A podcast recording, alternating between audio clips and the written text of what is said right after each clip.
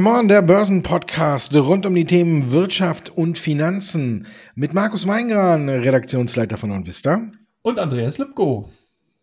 Und in einem Tal der Tränen, wenn man auf diese Woche guckt. Der September war ja eigentlich gar nicht so schlecht. Ne? Man könnte oder man hätte fast meinen können, diesmal wird es im September nicht so schlimm. Dann kam Jerome Powell um die Ecke mal wieder und hat die Märkte in ein tiefes Tal der Tränen gestürzt.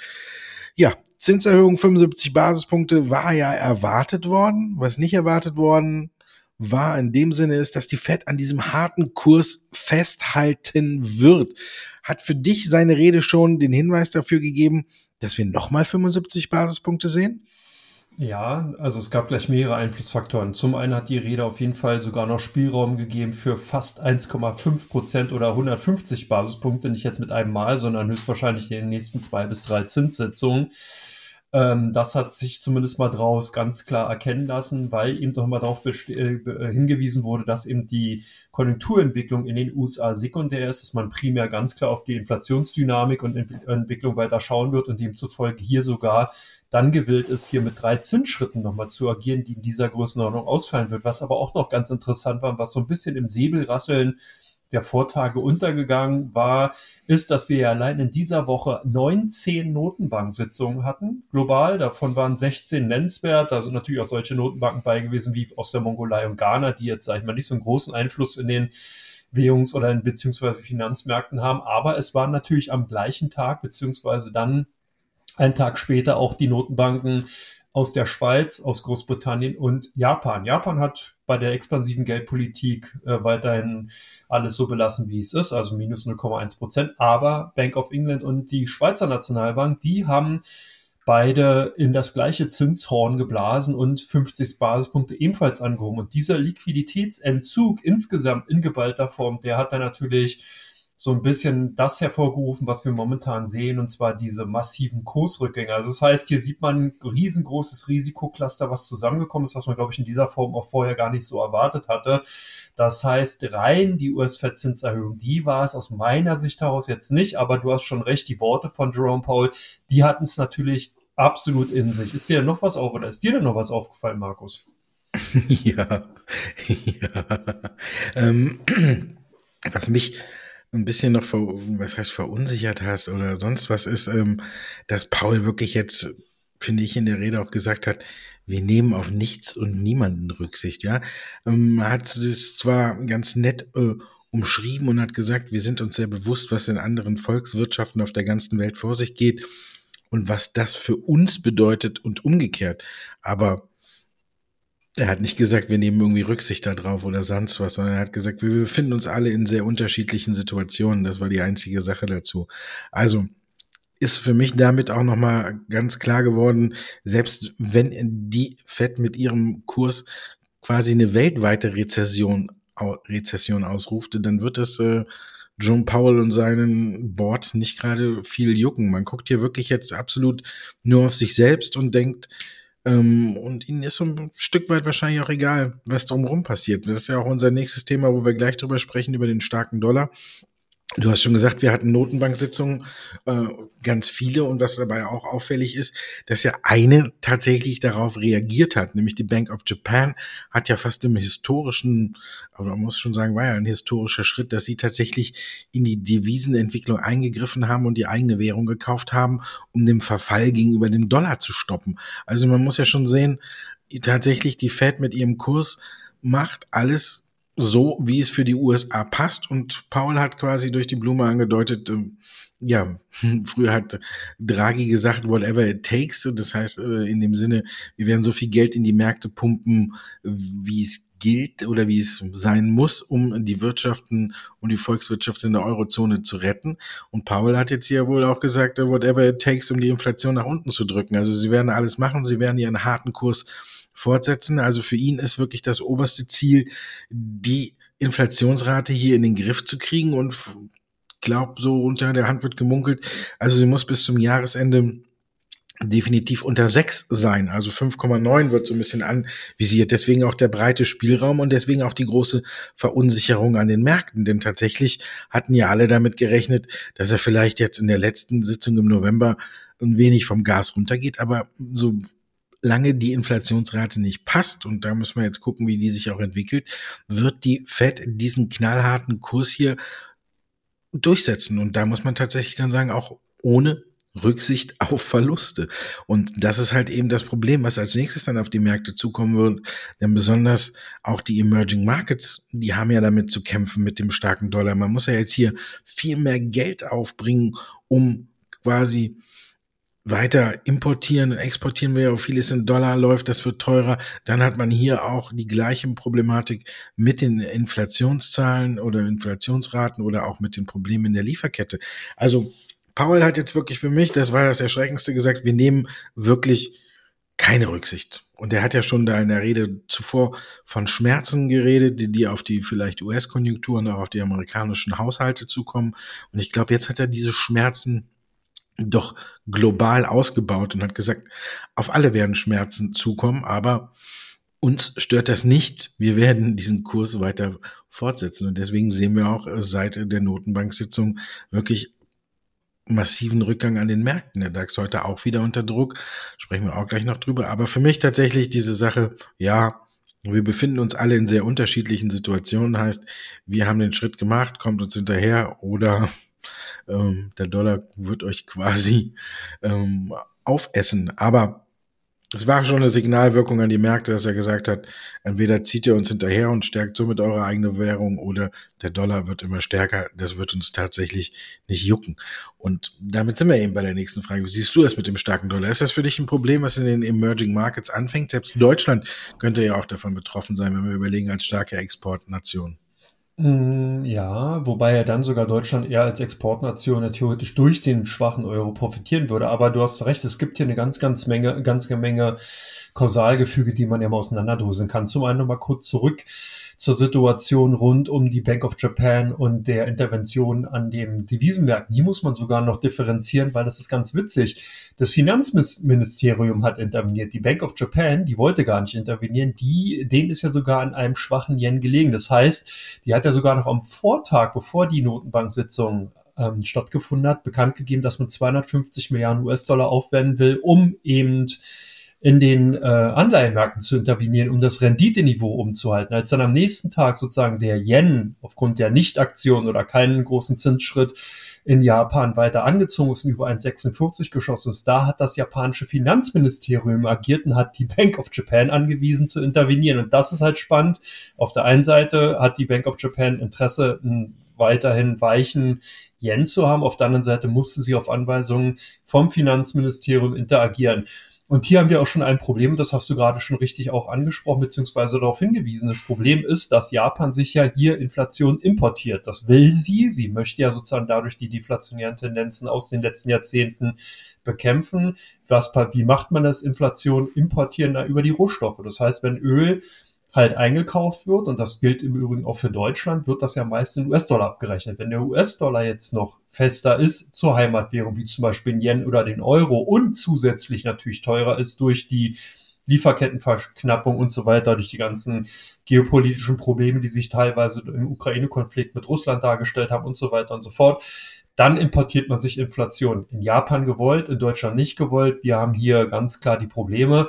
Und das ist natürlich ein Problem. Alle Emerging Markets, die keine Rohstoffländer sind, die haben jetzt ein Problem. Länder wie zum Beispiel Brasilien und Argentinien, da wo eben Öl äh, exportiert wird, die freuen sich natürlich, weil sie aufgrund des Ölexports plus den höheren Dollar eben davon profitieren. Aber alle Länder, die eben nicht Rohstoffe exportieren, sondern rohstoffabhängig sind und zu den Emerging Markets gehören, die haben tatsächlich Probleme und das sieht man eben auch. Also hier muss man auch so ein bisschen heterogener vorgehen, die Ambivalenz einfach sehen und äh, dann kann man sozusagen noch nicht alle in einem Korb packen. Aber das grundsätzliche Problem bei den Emerging Markets ist ja eigentlich ein ganz anderes. Und zwar ist es ja oftmals so, dass viele von den aufstrebenden Ländern, die also noch eine relativ junge Volkswirtschaft haben, sich ja im Vorfeld stark verschuldet haben. Das hat man oftmals im, mit US-Dollar gemacht. Das heißt, man hat US-Dollar-Kredite aufgenommen, hat damit sozusagen die Volkswirtschaft aufgebaut. Und das Problem war in den letzten Jahren oftmals dann, wenn eben der US-Dollar gerade zu der dann entsprechenden Heimatwährung extrem stark aufgewertet hat, haben die Länder Probleme gehabt bei den bei der Schuldenzurückführung. Was wir dieses Jahr gesehen haben, ist tatsächlich, dass die Emerging Markets insgesamt Netto-Schulden abgebaut haben. Das heißt, die haben dann eben, wie zum Beispiel Brasilien und andere Länder, eben Schuldenabbau betrieben, dadurch, dass sie eben durch die Rohstoffexporte so viel Dollar eingenommen haben, die Devisen entsprechend benutzt haben, um dann eben die Auslandsverschuldung zurückzuführen. Also jetzt habe ich ein bisschen weiter ausgeführt, aber es ist natürlich doch so, dass man hier nicht per se sagen kann, ähm, starker Dollar gleich schwache Emerging Markets. Ja, man muss drauf aufpassen, man muss aber hier tatsächlich genau zwischen den Zeilen lesen. Und wenn man so gerade bei den zwischen den Zeilen liest, was ist dir denn dann so aufgefallen? Ja, Mist, ich habe gedacht, du lässt mir die Schulden übrig, aber. aber nein, du hast mir die Schulden nicht übrig gelassen.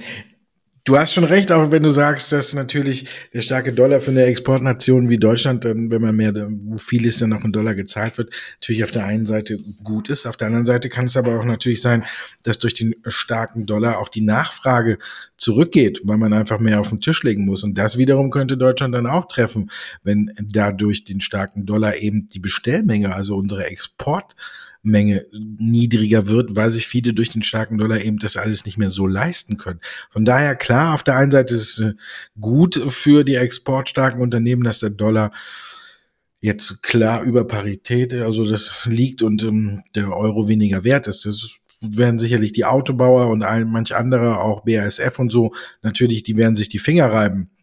Wenn dadurch aber auch die Nachfrage zurückgeht, dann muss man natürlich auch wieder gucken, wie rechnet sich das unterm Strich, wenn eben aus den Emerging Markets, weil wie die Verschuldung und alles, die du angesprochen hast, eben nicht mehr das Geld so locker sitzt, um auch alles, was man benötigt, zu bestellen. Also da sehe ich dann auch noch einen kleinen Punkt drin, wo man sagen könnte, hier ist der starke Dollar dann auch trotzdem international noch ein wirkliches Problem. Aber das Hauptproblem liegt natürlich tatsächlich in der Verschuldung bei den kleineren Ländern, die ja alle komplett im Dollar verschuldet sind und jetzt eben mehr Dollar zurückzahlen müssen als ursprünglich geplant. Von daher könnte das einen Rattenschwanz nach sich ziehen. Man muss auch abwarten, ob der dann tatsächlich kommt. Klar, wir sind noch in den Anfängen, aber wie gesagt, Jerome Powell hat ja schon gesagt, das scheint ihm auch egal zu sein. Also da werden wirklich, da wird keine Rücksicht genommen. Hier wird jeder, der nicht mitkommt, in dem Sinne quasi dann alleine im Regen stehen gelassen. Immer alleine im Regen stehen auch so ein bisschen die Anleger, wenn ich heute auf den DAX gucke. Ne? Man sieht, er ist schon wieder, nach so einer kleinen Erholung sind wir jetzt immer noch wieder bei minus 1,75 und bei 12.312 Punkten. Es sah schon mal aus, als wenn wir Richtung 12.000 komplett abkippen. Ist der DAX für dich auf dem Weg zu 12.000? Na, wir haben doch einige heftige Paradigmenwechsel gesehen. Wenn ich so dran erinnere, ich glaube, vor vier oder fünf Wochen war ich der Meinung, dass wir gute Chancen haben, zum Jahresende hin wieder äh, alt, neu oder zurück zu den alten Höchstständen laufen zu können, die ja so bei 16.000 lagen. Da muss sie jetzt doch ganz, ganz stark zurückrudern. Im Endeffekt haben hier die Ereignisse rund an der Inflationsfront und rund um die Zinspolitik von der US-Fed insbesondere natürlich dafür Sorge tragen, dass man hier wirklich sagen kann, ja, das Bild hat sich zumindest mal kurzfristig stark eingekühlt.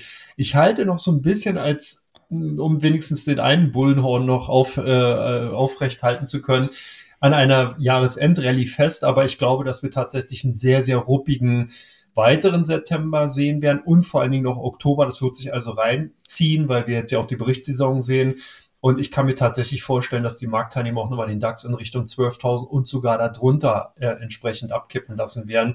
Da gibt es einfach viele, viele Aspekte, die jetzt negativ wirken könnten. Das sind natürlich die ganzen weiteren Statements von den Notenbanken bereits im Vorfeld, dann werden die Marktteilnehmer wesentlich stärker auf die Preisentwicklung gucken. Das heißt, wenn dann mal wieder Rohöl, wenn mal wieder Erdgas oder dergleichen anziehen, dann wird sofort eine Übernervosität an den Märkten äh, erkennbar sein.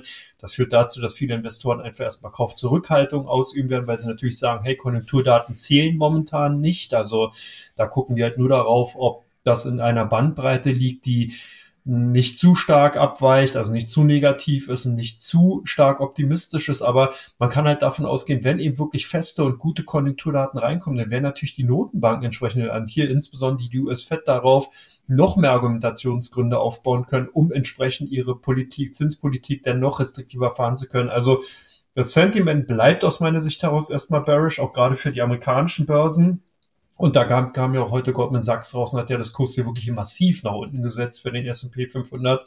Das kann man ja gar nicht anders formulieren, von 4.300 zum Jahresende jetzt auf 3.600. Und das wäre ja sogar noch Luft, um 5% oder 4% aktuell den äh, S&P in diese Richtung bringen zu können. Das würde natürlich dann auch bedeuten, dass der DAX tatsächlich auch in Richtung 12.000 und drunter unterwegs sein könnte. Also das zumindest mal in Kurzform meine Meinung. Wie siehst du es denn? Bist du jetzt der Bulle? Nee, ich bin auch kein Bulle aktuell. Ich bin, ja, ich bin aktuell der Meinung,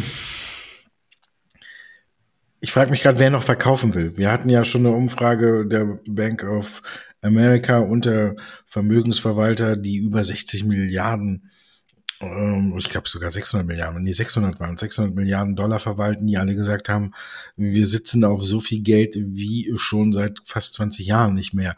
Also die sind, die ganz großen Player oder viele der großen Player sind noch nicht im Markt oder sind nicht im Markt drin, sind zum Großteil draußen. Aktuell, glaube ich, sehen wir die Panik der Kleinanleger und die sich auch noch aus dem Markt verabschieden. Dann ist die Frage, wer will jetzt noch verkaufen? Also ich denke äh, tatsächlich auch, dass wir die 12.000 noch testen, so wie es jetzt ist. Aber dafür darf irgendwie auch nichts mehr passieren. Und da habe ich so ein bisschen, ja, meistens kommt es ja anders, als man denkt. Und man weiß ja nie immer genau, woher jetzt irgendwas kommt, damit es den Markt nochmal nach unten drückt. Immer wenn man denkt, so als alles Schlechte wirklich eingepreist, dann kommt tatsächlich nochmal irgendwie eine Nachricht, so eine, auch wenn, wir kennen es ja auch umgekehrt, wenn die Märkte nach oben rennen und alles nach einer Korrektur schreit, dann kommt die meistens erst gar nicht. Und wenn sie dann kommt, aus dem Grund, in dem man so überhaupt nicht vorhersehen konnte. Und das ist eben die Sache. Es darf jetzt wirklich, glaube ich, nichts passieren. Ich sag mal so, der äh, Heuhaufen, der brennt noch nicht komplett, aber äh, ja, wie, wie nennt man das? Ähm, glimmt. Und wenn da jetzt noch irgendwas passiert, dann könnte wirklich ja tatsächlich nochmal ein, ein Feuer ausbrechen. Hängt auch natürlich vieles nochmal jetzt vom Ukraine-Russland-Krieg ab, ob da nochmal irgendwas passiert. Es könnte ja jetzt natürlich sein, dass Putin hätte diese Teilmobilisierung jetzt angedeutet oder an, angeordnet, muss man ja sagen. Er hat es ja nicht angedeutet, sondern er hat es ja angeordnet, um neue Soldaten in den Krieg zu schicken. Das stößt ja einerseits im Land auf nicht viel Gegenliebe und ich habe schon gelesen, einige sind abgehauen und wollen da auch nicht in den Krieg ziehen. Aber natürlich wird er das erstmal so durchsetzen und dann wird es natürlich wieder neue Sanktionen von der EU geben und dann muss man mal gucken, wie Russland darauf reagiert und dann muss man am Ende gucken, wird das auch nochmal Auswirkungen auf die Börse haben. Von daher ist meine Sorge immer noch so, dass auf einmal noch irgendwo ein Feuer auflodert, was die Märkte nochmal unter Druck setzt. Ich glaube aber, dass um die 12.000 rum zumindest die ersten Schnäppchenjäger jetzt wiederkommen. Wir haben es immer mal wieder gesehen, dass sie dagegen gehalten haben, aber bislang ist diese Taktik ja auch nicht aufgegangen. Immer wenn die Schnäppchenjäger zugegriffen haben, hat es ein paar Tage später ist es dann alles wieder nach unten gekippt. Wir sind ja nicht umsonst jetzt bei 12.312 Punkten. Von daher, ja, glaube ich auch. Und wenn man das aber sich so genau anguckt, muss man ja auch sagen, die 12.000 ist ja noch nicht mal eine Haltemarke in dem Sinne, wenn man sich die Charttechnik anguckt, sondern es ist ja einfach in dem Sinne nur eine rein psychologische Marke. Und wenn wir jetzt Auffangpunkte suchen müssten, wenn wir auch noch unter die 12 rutschen, dann liegen die ja mal wieder tiefer als 12. Also von daher bin ich noch so sehr hin und her gerissen und denke, aktuell ist es tatsächlich besser, wenn man sich außerhalb des Spielfeldrandes aufhält. Und ich bin mir nicht sicher, wenn noch irgendwas passiert, dann kann ich mir auch durchaus vorstellen, dass wir das Corona-Tief nochmal testen. Und das wäre bei 11.400. Aber dafür braucht es noch eine schlechte Nachricht, von der ich hoffe, dass sie nicht kommt. Aber das kann man in der aktuellen Lage an den Märkten gerade nicht ausschließen. Deswegen würde ich tatsächlich, wenn ich frisches Kapital hätte, das aktuell absolut am Seitenrand parken und wirklich nur ab und zu, wenn sich mal eine wirkliche Special Situation auftut, wie jetzt vielleicht Porsche Börsengang oder sonst was, sprechen wir gleich auch noch drüber, gucken, dass man da ähm, nochmal Geld investiert. Aber ansonsten würde ich mich tatsächlich zurückhalten. Und das war der erste Teil von Come On, dem Börsenpodcast. Und wir kommen jetzt zum zweiten Teil mit euren Fragen und unseren Antworten.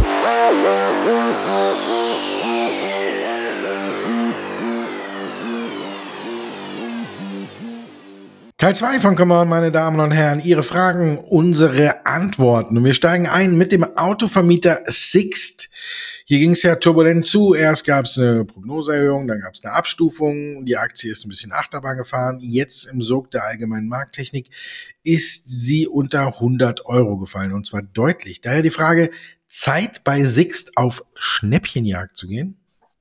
Na, wir hatten ja Six in der letzten Woche ja auch schon mal besprochen. Da gab es ja dann Zahlen von dem Unternehmen und die sind ja im allgemeinen Marktgetöse wirklich untergegangen, beziehungsweise haben halt viele bei Six Gewinne mitgenommen. Das Problem bei Six ist halt, das ist ein Nebenwert, also ein Wert aus der zweiten Reihe ist kein äh, Wert aus dem DAX und das, demzufolge einfach hier viele Investoren, gerade bei den Unternehmen MDAX und kleinere beziehungsweise zweiten, Drittlistenunternehmen sehr, sehr defensiv und vorsichtig sind und da erstmal Abstand nehmen. Und darunter leidet natürlich auch eine Six. Guckt mal hier genauer rein und sich mal insgesamt das Unternehmen an, dann ist es natürlich mega interessant. Wir haben eine ganz, ganz feste und gute Marke.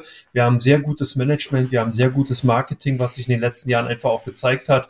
Und dahingehend ist das Unternehmen eigentlich interessant. Man hatte hier aber so ein bisschen Probleme gehabt, dass man natürlich auf der einen Seite ebenfalls von den Lieferkettenstörungen äh, ähm, im Endeffekt betroffen war, dass man eben von den hohen Spritpreisen betroffen war, dass man eben durch die ähm, allgemeinen ja, Konjunkturängste betroffen war, dass Unternehmen hier ihre Unternehmen beziehungsweise die Fuhrparks äh, reduziert haben.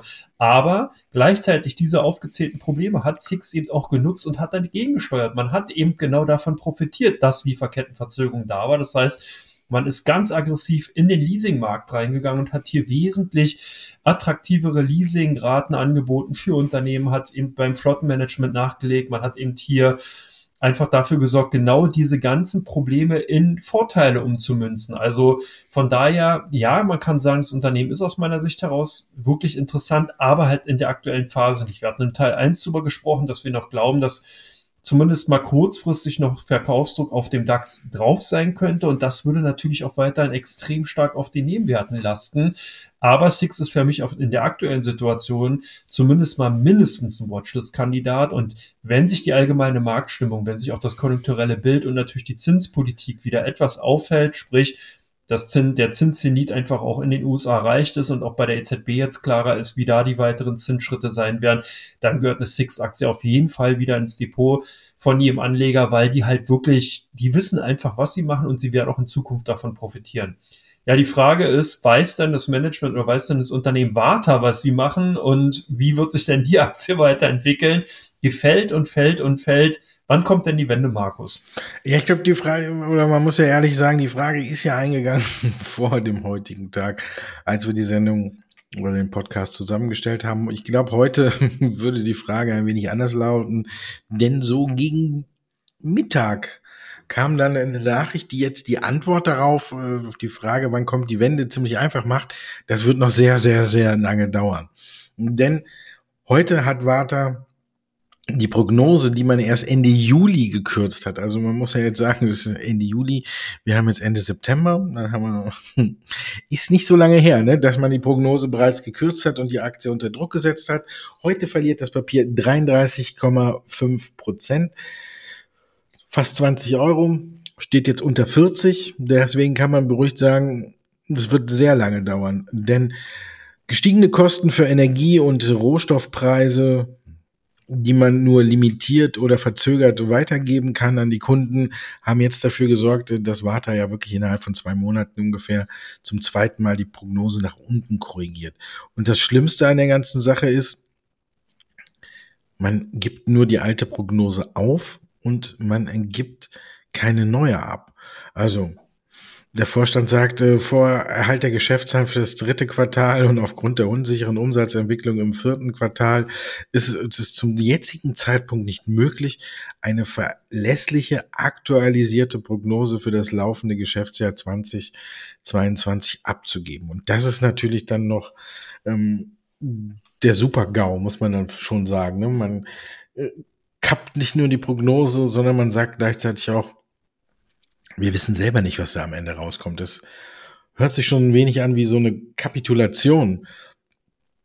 vor der aktuellen Lage und von daher, wir hatten Warta hier auch schon ein paar Mal und äh, ich bin die Zeiten sind vorbei. Also wer jetzt immer noch drin ist, der muss wirklich leiden und der braucht wirklich ganz, ganz lange Zeit, bis die Aktie sich wieder erholt. Ich sehe da so eine richtige Entzauberung und da muss man auch ein bisschen tiefer dann noch reingehen und gucken, wo soll die neue Fantasie herkommen. Auf der einen Seite kann man sagen, ja gut, irgendwann werden die Rohstoffpreise vielleicht wieder ein gutes Stück sinken, irgendwann sind die Probleme in der Lieferkette aufgehoben irgendwann kann zumindestens Warta diese Probleme in den Griff geben, kriegen, was vielleicht dann auch einen leichten Kursanstieg tatsächlich rechtfertigen würde. Auf der anderen Seite ist unheimlich viel auf diese V4 Drive Batterie, viel Fantasie aufgebaut worden. Und die ist für mich ein Kartenhaus zusammengebrochen, wenn man guckt, wann es die Ankündigung gab, dass man diese Batterie entwickelt. Wenn man guckt, jetzt ist man kurz davor, sie auf den Markt zu bringen oder man weiß es immer noch nicht so ganz genau. Aber wer hat alles denn angebissen? Verhalten irgendwie Porsche, da weiß man auch noch nicht ganz genau, ob das tatsächlich wie und das zustande gekommen ist dann muss man wirklich gucken, für wen ist diese Batterie geeignet. Warta selbst, der Vorstandsvorsitzende, hat ja gesagt, wir wollen keine Autobatterie ähm, hier produzieren, die den Markt revolutioniert oder sonst was, sondern wir wollen eine Autobatterie produzieren, quasi, die als zusätzliche Batterie eingebaut wird und den Wagen richtig schnell macht. Und ich meine, da kommen wir ja schon in den Bereich, wer braucht diese Batterie dann? Porsche, ja, okay, dann haben wir vielleicht noch da können wir jetzt alle Sportwagenbauer aufzählen, aber so viele sind das ja nur auch nicht und die, die, produzieren auch nicht in so einer großen Stückzahl.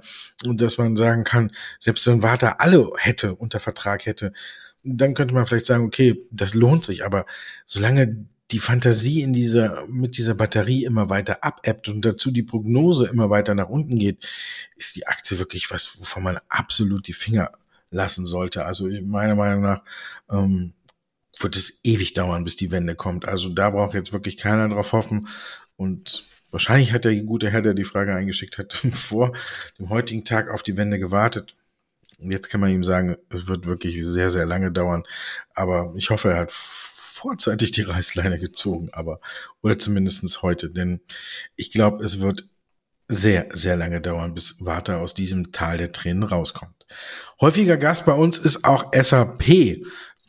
Wir kennen deine Meinung, eingestaubt, angemottet, Mottenkugeln drin wie früher in Omas Schrank. Jetzt kommt die Frage, ist Salesforce nach dem neuen Ausblick die bessere Wahl? Also wenn man in dem Bereich tätig sein will, ja, man muss natürlich sagen, SAP ist ja nun DAX-Schwergewicht und ja, fast 7,5 Prozent hat der, äh, der deutsche Technologiekonzern hier als schwer als Gewichtung im DAX. Da muss man natürlich unterscheiden, will man jetzt im deutschen Bereich in Technologie, im Softwarebereich investieren und da eben auf einen großen Player setzen, dann kann man wahrscheinlich an der SAP gar nicht vorbeikommen. Aber international hat SAP einfach wirklich massive Probleme. Salesforce hatte ja zwar bereits auch schon vor einiger Zeit gewarnt, dass man eben die gesteckten Umsatzziele nicht erfüllen wird, hat jetzt äh, ähm, gestern dann die Zahlen nochmal vorgelegt, hat im Endeffekt hier auch noch nochmal bestätigt, dass man eben die zuletzt kommunizierten Ziele zumindest mal aufrechthalten will. Was aber ganz interessant war, ist, dass man SAP direkt im Cloud-Bereich hier wirklich weiterhin Marktanteile abnimmt. Und das ist sicherlich keine gute Nachricht für das Waldorfer Unternehmen. Und man merkt einfach, wie groß hier der Druck eben von den anderen großen Technologiegiganten wie Microsoft, Oracle, Salesforce und Co. halt ist.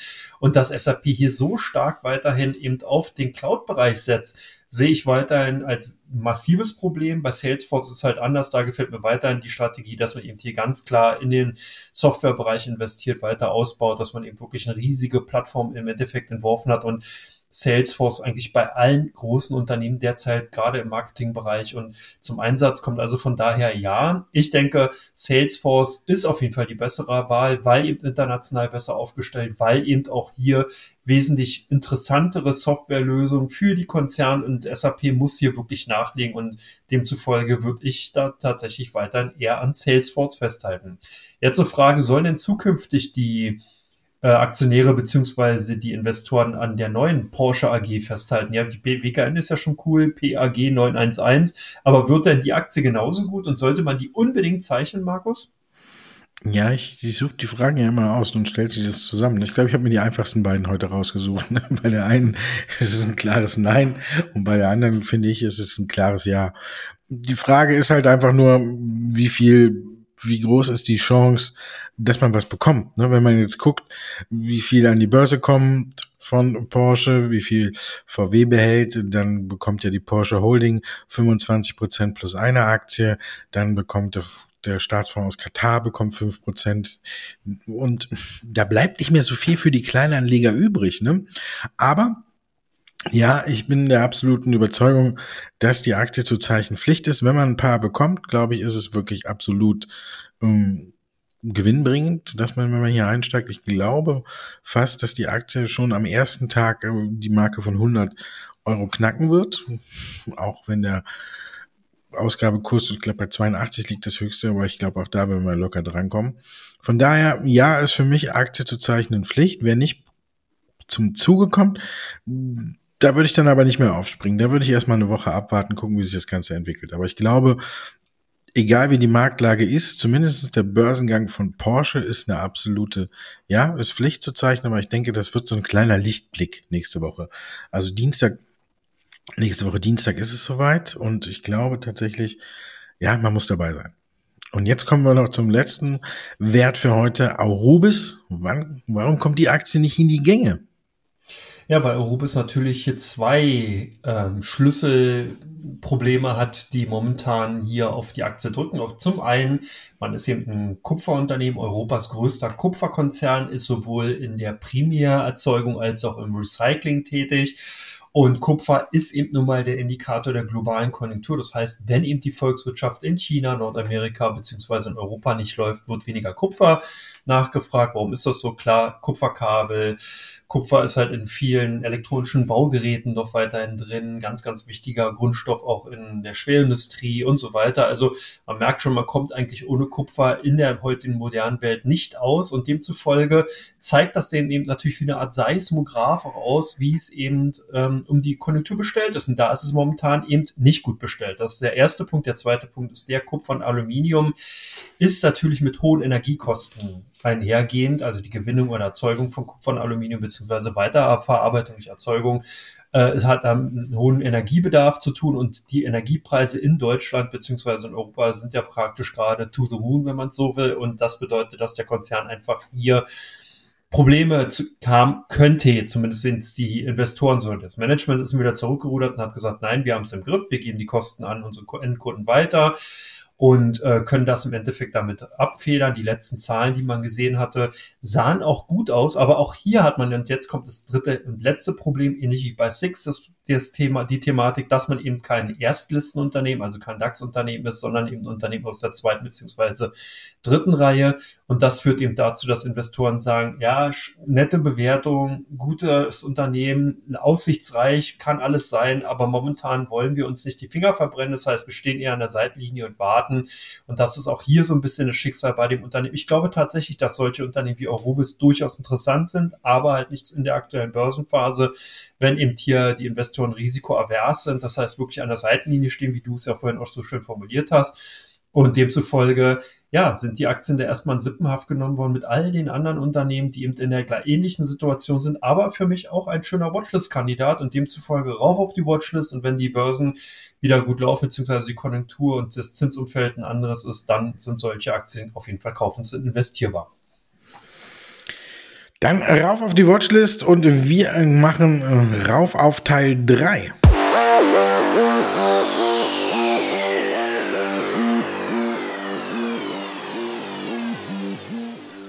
Und im letzten Teil von Come On, der Börsenpodcast rund um die Themen Wirtschaft und Finanzen, blicken wir auf die Aktien, äh, die bei OnVista im Fokus stehen und die Aktien, die ein hohes Handelsvolumen bei der Comdirect haben. Und Wasserstoff Plug Power, hohes Handelsvolumen, eher verkaufen oder kaufen? Nee, da sind die Woche tatsächlich die Anleger absolut auf der Verkaufsseite. Sind natürlich Stop-Loss gepaart mit einfach auch der Tatsache, dass die Aktien sich so ein bisschen den Kopf an die letzten Widerstände gestoßen haben. Die sind ja so sehr stark angestiegen in den letzten Wochen, aber hier haben halt viele Investoren und Trader eben auch jetzt Gewinne mitgenommen. Demzufolge sind die Aktien in den letzten Tagen auch relativ hart unter die Räder gekommen. Und bei uns haben die Kunden tatsächlich auch eher die Reißleine gezogen. Und bei euch ein alter Bekannter, Valneva, totgesagte Leben länger. Ja, Findest du? ja, tot sagen würde ich die Aktie tatsächlich nicht, aber würde ja jetzt erstmal eine längere Durch, äh, Durststrecke prognostizieren. Das ist äh, so. Ich habe es ja eigentlich mitgebracht.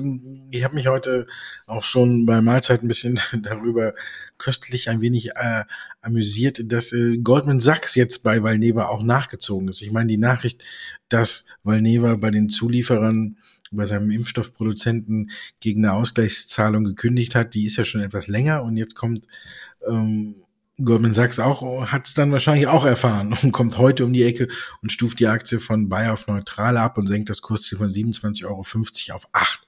Und die Aktie verliert heute auch nochmal rund 4 Prozent. Jetzt ist natürlich die Frage, liegt es an der Abstufung oder an der allgemeinen Marktentwicklung? Ich glaube, es liegt eher an der allgemeinen Marktentwicklung.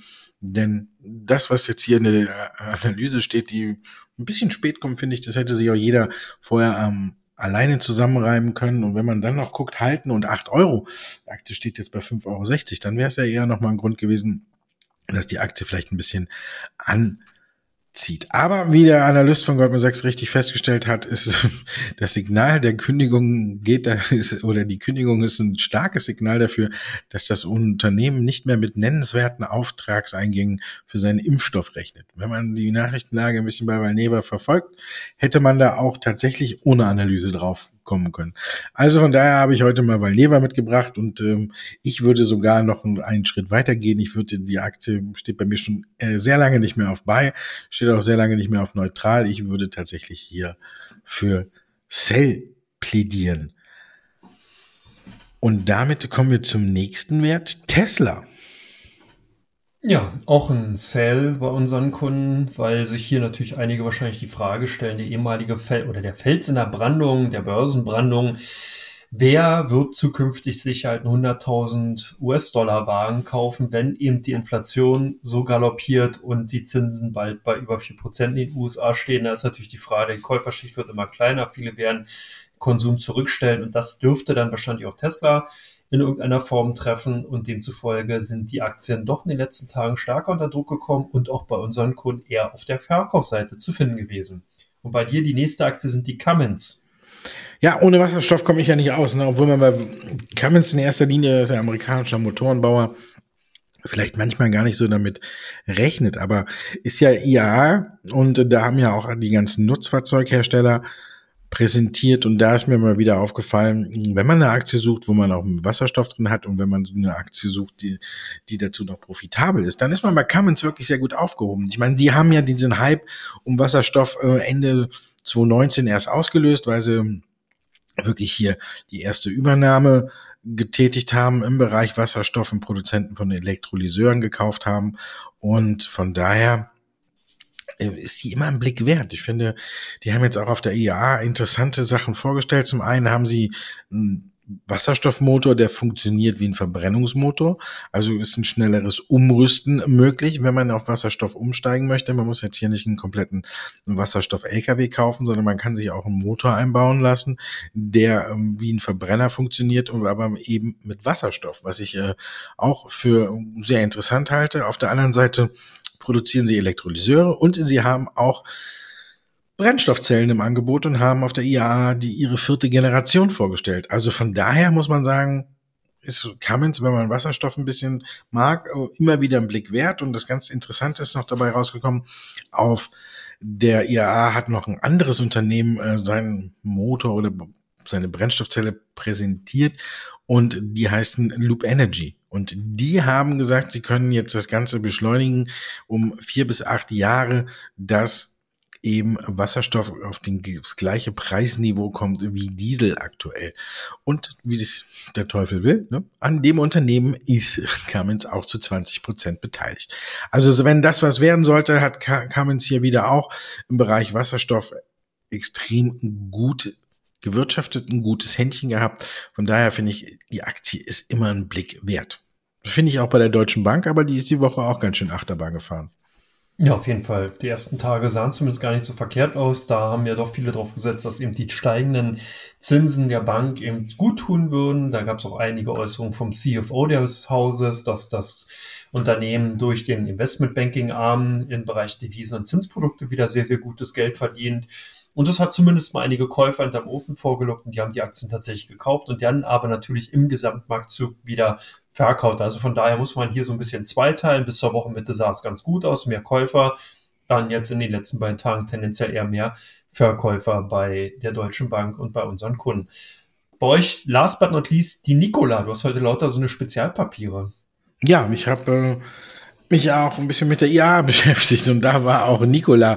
Und die sind da echt selbstbewusst aufgetreten. Wenn man sich den Kurs anschaut, da muss man sagen, hm, hm, hm, heute fällt die Aktie im Zuge der allgemeinen Marktschwäche nochmal eine psychologische Marke tiefer und fällt auf unter die Marke von 4 Euro, stand aber allerdings auch schon mal bei 3 Dollar, muss ich ja sagen, Entschuldigung, nicht Euro, 3 Dollar 86, das ist das Tief. Da nähern wir uns jetzt auch wieder an. Und ich finde, die Aktie, muss ich ganz ehrlich sagen, die hat viel Vertrauen verspielt. Klar, wissen wir alle. Wir kennen das mit Trevor Milton, dem Vorstandsvorsitzenden, der einfach so einen Nicolas Trey den Berg hat runterrollen lassen und gesagt, super, bei uns funktioniert alles toll.